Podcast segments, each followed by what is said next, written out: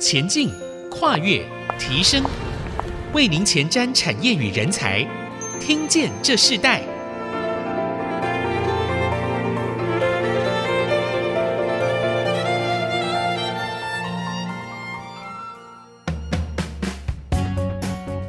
听众朋友，大家好，欢迎收听《听见这时代》，我是主持人郭兰玉。今天在《听见这时代》节目里头，我们要跟大家分享的是啊、台湾非常独具一格的一个产业，就是台湾海洋产业的发展。我们知道，台湾海洋产业的发展已经逐渐受到国人与政府公部门的重视，其中海洋休闲观光产业更被视为台湾蓝色无烟囱产业的啊、其中很重要的一个发展。所以在台湾陆地资源相对匮乏，国人对休闲旅游市场却越来越多的兴趣，也越来越多的投入。在这样子的一个产业的发展的同时，我们看到啊、呃，整个台湾这个海洋休闲观光产业也因应市场的需求，已经是刻不容缓。其中呢，我们今天要特别来跟听众朋友分享的，就是这个海洋观光产业的游艇产业哦。那当谈到游艇产业，我们首先要呃跟大家分享的就。是在台湾，呃，具这个游艇服务龙头的非常重要的一个品牌，他们也是在这个近年来已经开始在台湾新贵上市，就是雅果游艇集团。他们现在最大的梦想就是一岛一码头，还有在台湾许多重要的城市盖游艇会所。他们从这样子的一个海洋产业进入到一个商务经济的一个供应链的价值，我们也看见台湾海洋产业跟整个台湾的这个产业供应链环环相扣起来。所以，我们今天特别邀请到来宾是这个雅果游艇集团的业务副总。胡俊林阿 Sir 来到我们节目，然后特别跟我们分享一下台湾整个海洋产业的发展，以及这个游艇商务和整个台湾供应链的发展的趋势。首先，我们先请胡俊林阿 Sir 跟我们听众朋友问声好。阿 Sir 你好，好，兰玉姐好，各位听众朋友大家好。好，要介绍阿 Sir，你本身的经历就非常丰富。你自己本身是在台湾念大学啊，念企业管理，嗯、然后。哇，你还在成大念硕士，现在在高雄的参旅大学念博士班哦。你光念书就已经跨了不一样的领域了，对，对不对？活到老学到老。好，那我们可以呃来分享一下，其实亚国游艇啊，应该在台湾现在是越来越知名的一个品牌。嗯嗯、那当然，尤其是它是一个会员制的一个呃休憩服务产业。嗯、那当我们谈到这个海洋产业，很多人就哇，这是一个非常梦幻呐、啊，也是听起来就是让人很向往的的这样子的一个服务产业的领域。对。可是其实各中里头，你们这个集团的衍生发展，它是有一个不一样的故事。嗯。我们先请阿 Sir 分享一下，你自己怎么会进入到这样子的一个产业的过程。好，其实它非常有趣哦，因为其实台湾人很早期，很多人对海是很陌生哦。其实这要回归到历史原因哦。早期台湾是海禁国家，因为两岸的关系，所以那时候台湾早期因为国防关系哦，就被禁止出海。所以大家可以想象一下，我们小时候很多父母亲跟我们讲说，我们不要去海边玩，尤其现在七月到了，有什么水鬼之类的。可是大家有没有想过，其实台湾人四面环海，其实台湾是海洋民族。曾经我们祖先用一艘独木舟来到台湾。而且很多人不知道说，其实台湾是南岛语系的发源地，很多的语系从台湾出发，来到最远来到复活岛，然后最南来到像东南亚、马来西亚这些地方。所以其实台湾我们的先民，甚至我们自己体内是留有海洋民族的血液。那过去我们因为锁国的关系，导致我们就遗忘了。所以你就常常看到说，台湾为什么很多人不太会游泳？其实不能怪自己啊，其实就是因为政策的关系。那台湾在二零一二年那时候修法。有一个游艇专章，开放了所谓的海域的一个限制。好，早期我们出海，我们需要有渔民证，需要领航员资格。那现在我们只要有身份证就可以出海了。好，所以所以说这个产业不是不能做，而是因为最近才刚开放，不到十年的时间。他说因为在这因缘机会下，就是我老板就是我们侯友林侯先生，有一天他就来找我，他就说：“诶，他想弄这个事业体，因为刚好他跟几个企业家买一台船，然后发现所有人都会晕船，就他不会晕。”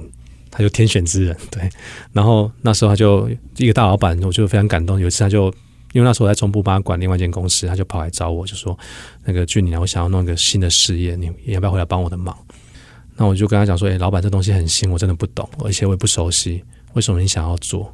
他说：“他只是想要帮台湾人圆一个海洋梦，就这么简单。”这句话听完就差点哭出来，你知道？然后他说：“好，那。”我就没有想太多啊，我就开着车想一想说，说哦好，嗯好，我想一下。然后隔天我就跟他讲说，好，我回来帮你的忙。你们这个跨界也是其实跨很大哦。那我们知道雅谷游艇在二零二零呃就上新贵了。那你们呃邀请你的这个集团的这个负责人，对，他本身原先不是做这个的，不是，他是做人力的。对对对。因为台南那时候你他到台中找你的时候，其实你是在他的这个人力集团的这个呃公司工作。对。那你自己从这样子的一个人力的呃一个这样的公司进入到这个呃游艇，进入到海洋这样子的一个产业，对，你当时就是哇，他说他圆一个为台湾圆一个海洋梦，对，你就这样跨进去了吗？对。那他跟你原来的在这个呃人力产业有什么不一样？挑战是什么？其实我觉得很有趣就是，有点像在创业。就是我相信那个听众很多都是自己创业啊。其实我觉得很多东西是想自己从头学，因为那时候我们在弄产业的时候，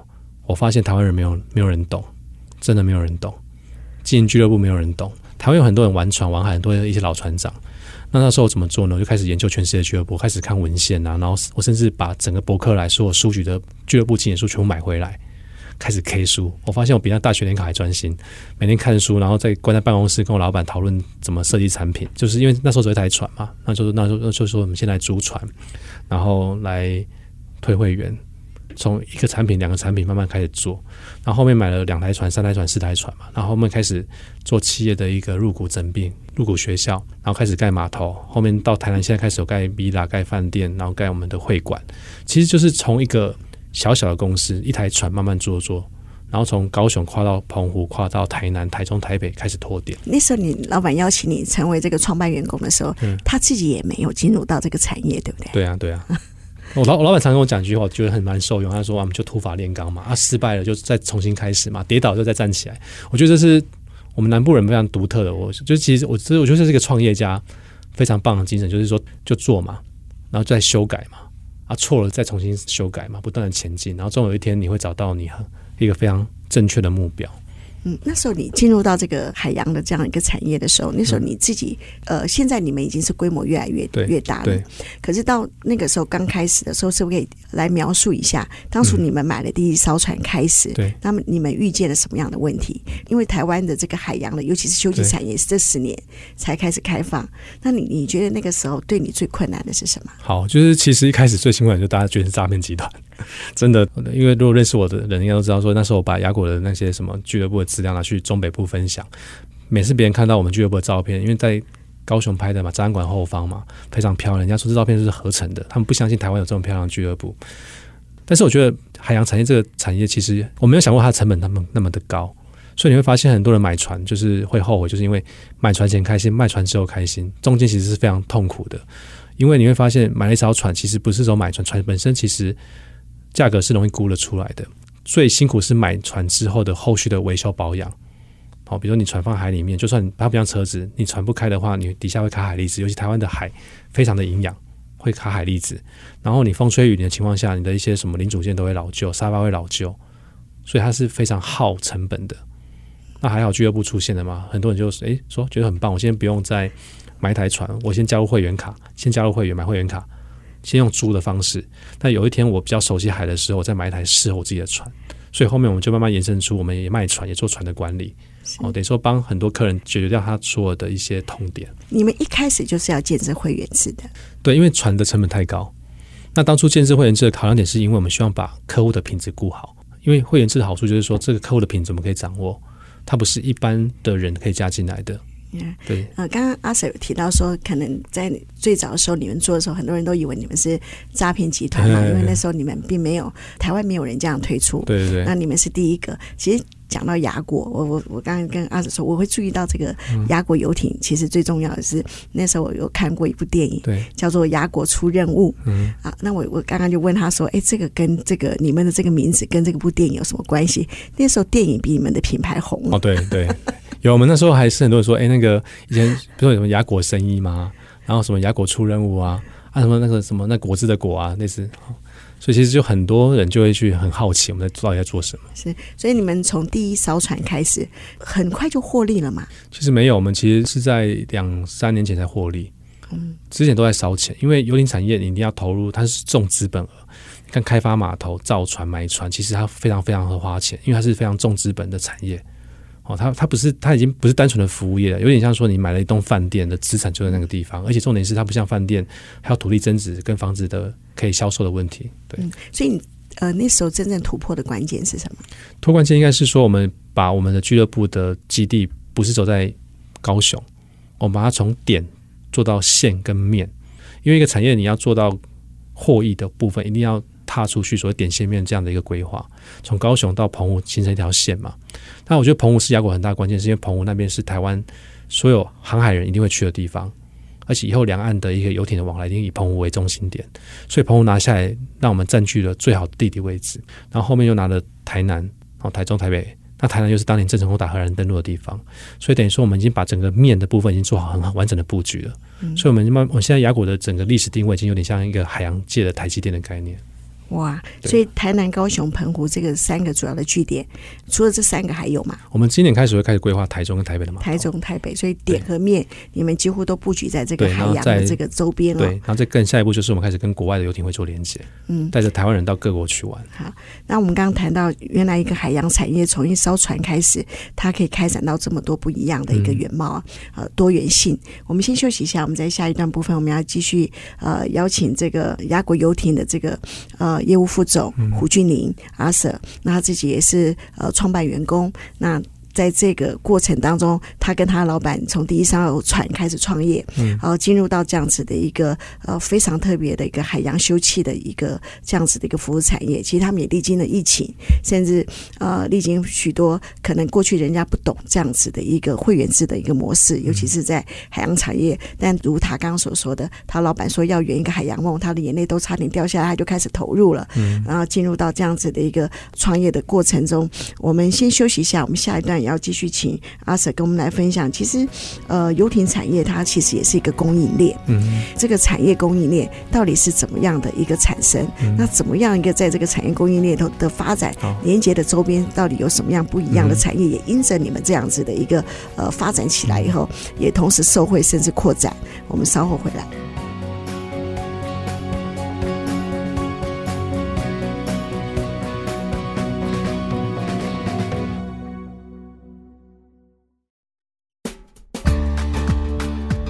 欢迎回到《听见这时代》，我是主持人郭兰玉。今天在《听见这时代》节目里头，我们现场邀请到来宾是雅谷游艇集团的业务副总经理，也是员工创办的合伙人，呃，胡俊林。阿 Sir 来到我们节目，跟我们来分享这个在这个台湾这个海洋产业哦，啊这样子一个事业的面貌啊，整个产业的供应链，其实我们过去大部分我们可能介绍大部分都是科技，还有呃台湾的制造业哦是非常多，呃也是我们听众朋友非常呃熟悉的。可是我们今天给带给大家一个不一样的一个产业，这个海洋产业，尤其是它在这个峡谷游艇是在列在观光产业的上市的新贵，那所以这个观光产业。呃，其实我们知道观光产业并不好做，尤其在台湾的部分。可是你们选择了游艇，我们来谈一下，在这样的一个产业里头，你当初是会员制嘛？对，你怎么去找到会员？那你们这样的会员制里头，你如何认定这样的一个方式里头，它可以开出一条一个创业的新局，甚至是一个获利的一个产业的这样子的一个营运的方式呢？嗯其实一开始就是老板其实想法很多，但是我们需要我们身为一个专业经理，我们要去落实它。那那时候雅果不是很有名，就是它就是一个小小的公司嘛。那那时候其实我采了两个策略，就第一个是我去找我们的股东，就是嘉鸿集团的吕家吕董，因为他算是台湾做船做很大的，他们要全世界各地去，台湾很多船界都知道他，因为他就是非常大的一个船厂。我说那我是可以对外讲说我是你这个嘉鸿旗下的俱乐部。所以第一招就是站在巨人肩膀上，我就用他的招牌去造谣撞 造谣撞骗。哦，开玩笑，因为其实关系企业啦，所以那时候他说好啊，没问题，就尽量拿去拿去用啊。而且他很多的船的影片、游艇展的影片我都可以用，然后可以关上我雅果的 logo，所以我就很多的资源可以用了。然后他们很多行销资源，我就跑去他们行销部说：“哎、你们那个赠品可以给我来送我的客人。”因为亚果那时候没有什么钱嘛，没有什么预算嘛，我就跑去跟我们的股东凹凹凹礼物送给我的客人，那就慢慢就。慢慢做出来，因为嘉鸿在台湾算蛮有名的，好啊，所以慢慢越做越大的时候，开始大家觉得，哎，雅果不错，因为因为借由嘉宏的品牌，让客户对我们产生信任。对，当初你们的会员证的价值也不便宜，他说一张差不多三十万，三十万，对。然后后面到现在已经一百七、一百八，到现在我们现在就三百多万到一千万的会员。好，那第二个方式其实那时候我想说品牌要做的话，就是我一定要找高阶的合作。好，所以我第二个东第二招就叫做借力使力。我那时候找了我们找了香奈儿、Dior 啊、LV 啊很多的顶级品牌，我跟他合作说，你可以来我们场地办活动。活动办下去之后，整个高雄市的人就知道说，哦，原来雅果可以跟这么顶级品牌办活动。所以这两个策略让我们。打响我们知名度，就是借由站在巨人肩膀上，跟很多顶级品牌合作。他认为我们是同一个 level 的。你当初怎么会想到用一个会员制，尤其是一个像会员认证一样嘛？对，你一个证照就就是三十万了，对，对不对？嗯、那就跟台湾早期求证是一样的。样的所以那时候就想到是用这个策略嘛。所以当初想法是要顾品质啊，因为通常做游艇这样的一个俱乐部，因为约船的成本很高。那你不可能随便租给人家，因为有时候可能这个人他可能玩一玩就跑走了，你不知道。所以后面其实采会员制好处，第一个就是说我们可以顾到会员品质，然后再来是这个客人我们可以去认识他，去深度去了解他，跟他成为很好的关系。因为你既然要做俱乐部这样的一个产业，其实你要得到的是客户对你的相信跟忠诚，所以你一定要采会员制。嗯，我们是这样的思考点。刚开始都是你自己带着团队去跑，其实就老板带着我们跑了。老板带着，只有只有负责业务，所以基本上就是我们就会互相去讨论怎么去做这样的事情。嗯、是，所以前十个会员对你来讲容易吗？其实一开始算是都是介绍，因为其实你会发现做新的产业其实都来自于大家的信任感。那因为刚好大家认识，然后觉得我们不错，就会跟你买单，想说就试试看，被骗就算了。不要开玩笑，就是就是至少说至少是有信任感在，然后就。来加入，然后对，而且我们越做越大，他们就越就累积很多的相信。我觉得我人生第一次有一个会员，我追了快快五年，一个杨大哥，我真的很感动。有一天我记得他还打电话给我，他亲自打电话给我，已经我已经很久没有见到他，他说那个阿 Sir，那个我要入会，那个钱准备好了。我跟他讲说，哎，我们今天是这么久了，会员卡已经涨了，不知道涨到多少了。那时候我记得已经涨到五六，比他之前认识我的时候至少贵了五六十万。他只讲了一句话告诉我，我观察你这么多年。跟你的公司，我相信你。你要听了快哭了，你知道吗？对，所以他观察了五年，从三十万的一个会员证，到好像到现在说快到七八十万。大家真正买的时候已经七八十万，贵了。但但现在你们应该一张好像将近一一百七啊，一百七十万，开心呐，也挣赚到钱了。只是因为雅虎现在会员卡还对我们来说是相对还低一点呐，因为我讲说，因为很多人对俱乐部的概念很模糊。我讲一个例子，大家有没有听过摩洛哥游艇会？就是那个 F1 赛道在隔壁那个游艇会，摩洛哥游艇会。它的入会资格必须你会员本身要一艘一百尺的游艇，一百尺游艇超过台币快十亿左右，哎，就这样子而已。你这个会员必须要一艘一百尺左右的游艇，就是台币十亿价值的游艇。再是必须要当地的亲王去核可你入会资格。那他们这样的俱乐部，你知道会有多少人吗？两千六百多个，来自全世界好几个国家，都是非富即贵的人。然后在我在讲好，大家觉得很天高皇帝。我们在讲香港哦，香港游艇会一张会员卡台币差不多在五百到一千万，重点是买不到，因为它是非常稀有的。它其实又跟球场蛮像的，但是它比球场更高阶。那很多人问说，为什么凭什么雅果可以去设定这样的一个会员的价格？那你们大家可以去看雅果目前的市值，我们现在市值超四十亿，那会员的数量不到一千个，所以等于说平均一张会员卡成本在四百万。但是我们会员卡一张才卖，我们现在一张会员卡最低阶才卖一百七十万，其实它相还有很大的空间可以去做发挥。再来就是我们俱乐部的规模，我们建设还没有盖好，它也像一个 baby 一样。再过几年，它到明年之后陆续又盖好之后，它的整个市值会更可观。对，所以你们在这样的一个产业都有一大部分几乎是本梦比。对不对？那时候在买这个会员证的时候，一开始，现在是资产资产重一。对，现在资产嘛，因为你你们不只是做这个会员制的这个游艇俱乐部，也提供会员呃商务联谊啊，呃，然后泊位代管到维护，甚至跨足海洋的这个游艇买卖，对对，还有海洋教育这样子多元的面貌。对，那这么多元的发展里头，尤其是你们已经是不同的点，从点到面你们都有。那你们当初在发展点到面的策略是什么？点到面的部分就是一开始，其实我们从一艘船，然后后面其实团队慢慢加入。其实整个雅果打造不是只有我们初期这几个员工，而是越来越多很棒的一些经理人加入，很多的员工加入，然后大家集思广益，甚至越越来越多很棒的股东加进来，有很多大企业的一些企业家成为我们的股东，他把很多好的思维带进来。然后让这个公司不断的锐变，从雅果一点零到二点三点，就是像工业化这样子啊。从一艘船到整个点到面到线，然后包含多了海洋教育、买卖船只，甚至做船的代管，甚至我们还做船的租赁，一一路到现在，从一开始的一两个产品到现在，我们已经有上百个产品可以做销售，甚至还有房地产的销售。你可以在我们俱乐部买一间海边度假小屋，那平常不住的时候，我们可以帮你做出租。那甚至我们引进饭店的体系。哦，所以其实其实它是一步一步这样做锐变的。嗯，那从这样子一个游艇的一个产业，你怎么去看台湾整个制造产业的一个变化？嗯、其实游艇产业的部分其实会跟制造蛮连结，是因为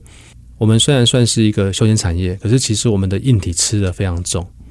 那以以国外这种游艇俱乐部来说，它算是一个产业，尤其因为房地产蛮像，它算是个领头羊。我举个例子好了，像我们雅果的码头是我们自己引进国外的技术来盖的。哦，它是台湾第一座环保建材的码头。大家印象中的码头，大家去过渔港嘛？很多码头都是用水泥去盖的。哦，那雅果的码头，我们在台南盖的码头是用法国的系统，它有九十五 percent 是可以用环保建材回收。因为现在大家很重视所谓企业的企业责任跟所谓的碳排放量的问题，所以我们雅果其实非常重视所谓的环保这个议题。包含说像最近很夯的什么五五 G IoT，我们高雄最新的八月刚盖好的码头，它就用澳大利亚的系统。澳洲的系统，它只可以用你的手机去连线，去管控你的整个码头的状况。哦，所以我们不断的把很多好的技术引到台湾来。那这个技术一旦在台湾成熟之后，是不是代表台湾的企业可以复制这样的技术？我们可以去委托像最近很多工研院啊、商商研院来找我们，希望把一些技术落实在我们俱乐部里面。举个例，像无人船的清运垃圾，然后园区的无人机的送餐，或是机器人送餐，其实它是一个很好的一个实验基地。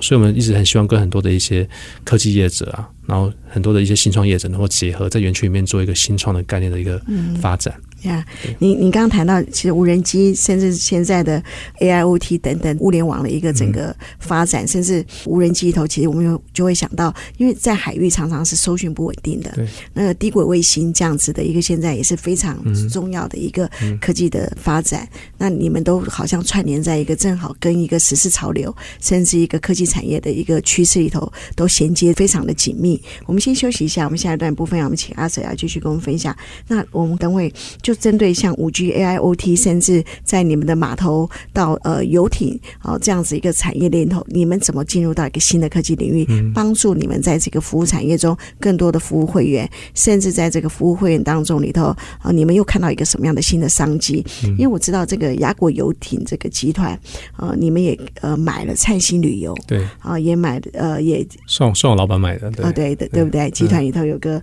还有这个草港城，嗯啊，为什么会要呃？针对这个旅游产业，你们也也进入到一个呃真实的一个呃，因为蔡姓旅游在台湾也是非常有名的，嗯，这样子的一个旅游产业。那你们当初呃购买这个原因，跟你们现在要推展的这个整个游艇的集团里头的发展有什么关联性？嗯，我们稍后回来分享。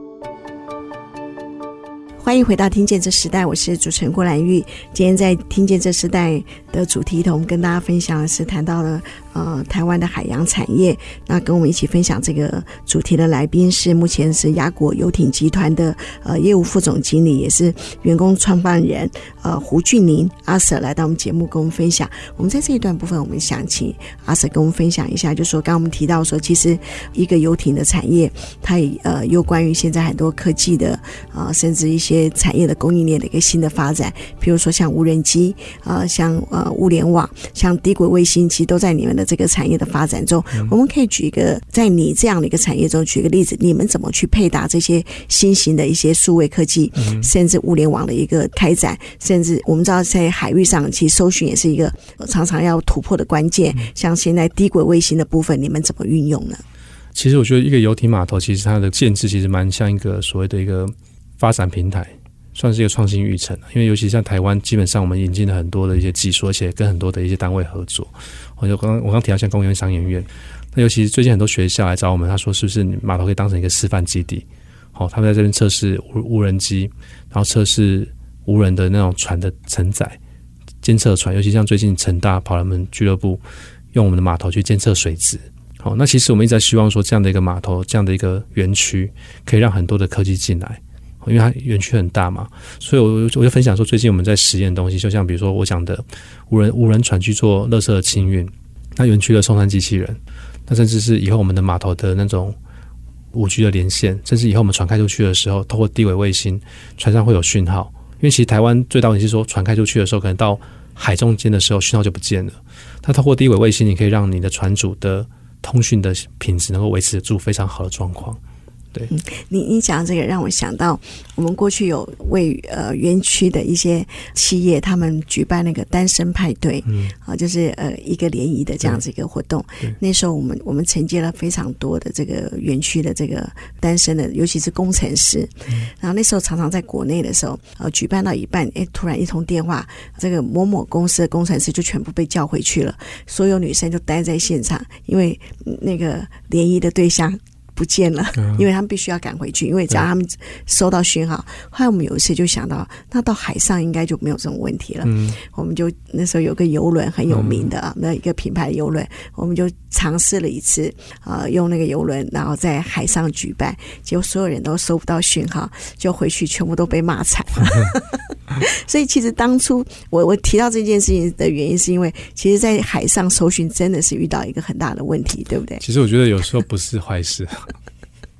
很多老板说没有讯号是最好的，表示没有人会再找我。所以其实有时候真的有时候没有讯号，我觉得不是坏事。而且因为我分享我我的经验，就是我之前航行到比较航远远的地方，当你手机没有讯号的时候，其实你会暂时把公司放下来，你可以很认真的去跟自己对话，而且你去看到这个世界有多美丽。你可以去跟你的朋友聊天，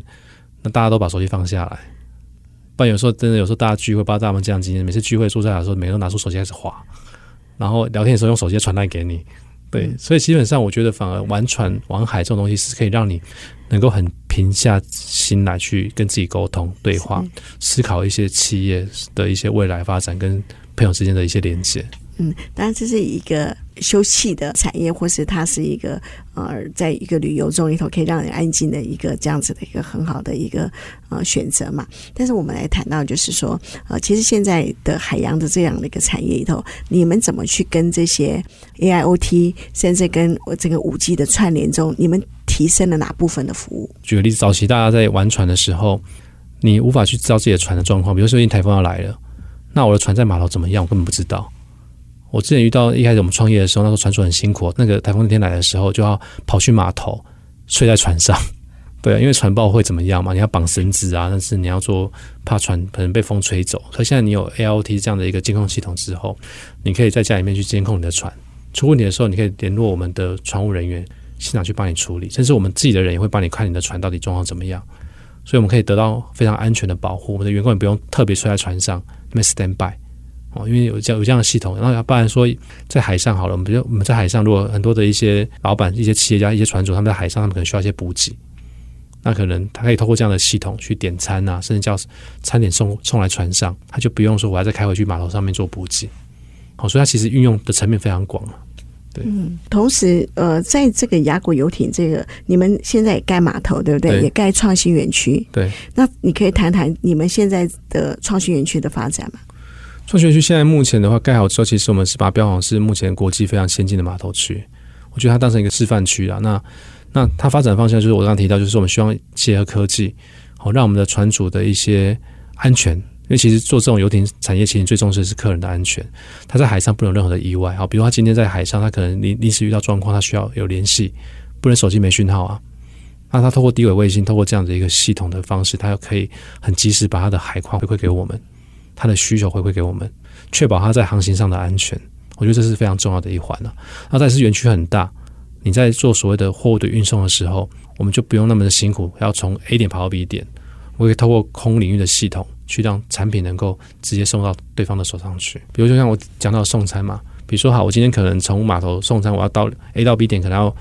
开个车，可能要好几分钟的时间，可是透过海直接飞过去，那他可以很快的得到他要的东西。对，可以省掉很多的时间。目前你们已经在这样的一个方式里头实际的。目目前有在跟一些单位在讨论，对，所以相信在未来就可以实现这样一个计划。嗯，对。但是码头已经 OK 了，码头的整个系统部分已经蛮蛮蛮蛮成熟的，蛮成熟。对。那在你们的整个发展里头，可以谈一下，就是说整个雅国游艇集团，你们现在扩展里头最重要的终极目标是什么？亚国，我觉得以后未来方向其实不是被台湾给局限住，因为其实你知道海这种东西是互通的，有一天我从台湾出发，我可能会开去香港，开去其他国家旅行。所以雅果下一步是开始跟国际的游艇俱乐部做连接。好，大家可以想象一下，有一天我们可以开着船到迈阿密、到法国、到意大利，每个国家的游艇会都是我们自己的兄弟会、姐妹会，这样才有趣啊！那甚至以后国外的航海家可以到台湾来停在我们亚果，那我们可以跟全世界做一个很好的国民外交。我就觉得这是我们一直想要做的，把台湾人带到国外去，把国外人带到台湾来。对，在这个过程中里头，你也谈到，就说这会变成一个国际性的一个产业的发展。对，那在这样一个国际性产业发展里头，在你们的这样的人员的培训里，你们最重视的是什么？就包含你自己本身而言，你当你在企业管理、专业经理人的管理，甚至在营运上已经非常得心应手，你自己都需要学习这些海事上所需要的一切的技能，嗯，对不对？对啊，你你自己拥有所有一切。你们在这个需要游艇上的所有一切的、嗯、呃标准配备认证吗？其实应该说，我自己除了那时候学专业，像我有我有游艇跟帆船证照，我去考潜水，那我还有急救员证照，然后我甚至后面我还去学海上怎么煮菜，然后怎么去学调酒，从软体到硬体到所有东西，其实就是你会应该说你会希望这个事业能够更棒、更美好的时候，你就会想要多去学更多东西，而且把这样很好的 know-how 带回来自己的公司里面。对，这是我自己很希望做这样的事，就是把外面很好的资源带进来公司，然后让公司能够再成长，然后让我自己也成长。嗯，所以你在培训人才的部分，你最重视的部分是什么？其实阿果一开始招募员工的时候，其实我们并没有去设想太多，唯独是船长啊，因为还好台湾的海军很厉害，退服会有很多很棒的船长，像我们俱乐部里面的船长很多都是舰长退役的，都非常的、哦、都非常的优秀，因为台湾的海军帮我们培养了很多很棒的一些船长。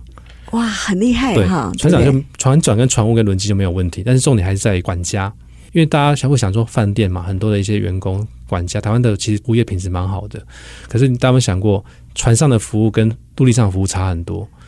哦，就像我们员工有些一开始来来雅果上班，他在船上服务客人的时候就晕船了，那他根本没办法服务客人。然后再就是船上一开始我们用玻璃杯，哦，现在我们是用美纳米的塑胶杯，因为。海上船会晃嘛，有海浪的问题，玻璃杯有可能摔破，玻璃会刺到客人嘛，所以后面我们就把它统一改变成塑胶杯。但是有些客人无法理解，他觉得喝红酒就是要锵一下那种声音，他无法去理解塑胶杯相撞的声音是不 OK 的。可是我说不行，因为海上这种状况，你还是要必须要去调整它。对，除非你在港内，然后就你可以准备玻璃杯。哦，对，嗯、所以其实很多的时候就是你要不断去磨合，然后去去知道它的规范，其实都是从头到尾，它的我们的很多 SOP 都是慢慢的去修改。难怪你你会去念高雄这个餐饮大学的这个博士班啊、哦，嗯嗯、所以你不只是在游艇这样的一个服务产业，你们必须要在餐饮的所有相关礼仪，尤其观光的学习，甚至未来你们国际化的时候，很多国际观光的礼仪的这个部分，也都是在你们这样子一个服务产业的内容里面。很重要，对啊。嗯，那我们在节目最后的时候，我们要请阿 Sir 跟我们来分享，你自己就一投入海洋产业就将近八年的时间，对不对？然后你你。你几乎就是跟着呃企业的这样子的一个负责人来创办了一个新呃一个他的一个新的产业，嗯，那给你最深刻的经营的一个最大的一个感想是什么？我觉得这个产业对我来说最棒，就是说除了我去了解这个台湾的海洋产业，这个海这么漂亮之外，我觉得最棒的是我认识到很多很棒的人，因为你会发现航海人的心是很 open 的，open mind 的。好，我我觉得我我我分享我最感动就是说，其实。以前做人力的时候，你所认到的都是一些小主管或是人资，可借由游艇产业，你可以认识到全台湾最顶尖的那一群人。我记得我曾经在徐旭东旁边跟他介绍俱乐部，在很多的一些企业家面前，那甚至很多的艺人、很多企业家到后面成为你的好朋友。就是以前我会想说，哎，这些人都是我在书上看到的人，可是他却成为你很好的朋友，跟你是称兄道弟的，你会觉得非常棒。像像我上我上个月就是跟宪哥，我们在俱乐部在那边唱歌。你大家可以想象一下，就是说，要帮周华健、华健哥嘛。小时候我们是看着他唱歌，什么《爱香水》啊，然后甚至看着很多一些名人在电视上唱歌，想说哇，好棒哦！啊，没想到他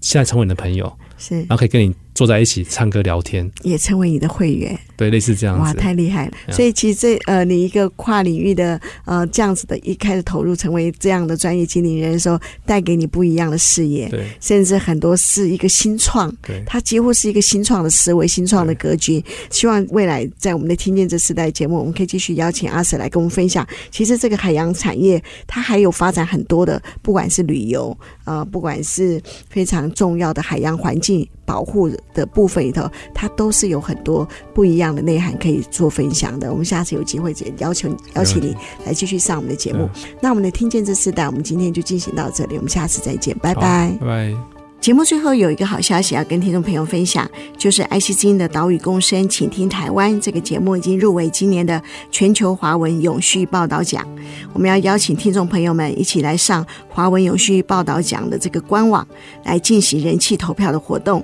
请点选我要投票，为岛屿共生，请听台湾的精彩报道投下一票，给予大力的支持。那也特别的提醒听众朋友，这个活动只有到九月十九号，所以听众。朋友要一起参与的话，请在这个截止日期之前呢，就完成投票抽奖的留言步骤。上网这个投票的人还有机会抽到最新的首款元宇宙手机 HTC Desire 二十二 Pro 这款手机。所以想了解更多精彩的节目，也欢迎听众朋友上 ICG 官网查询。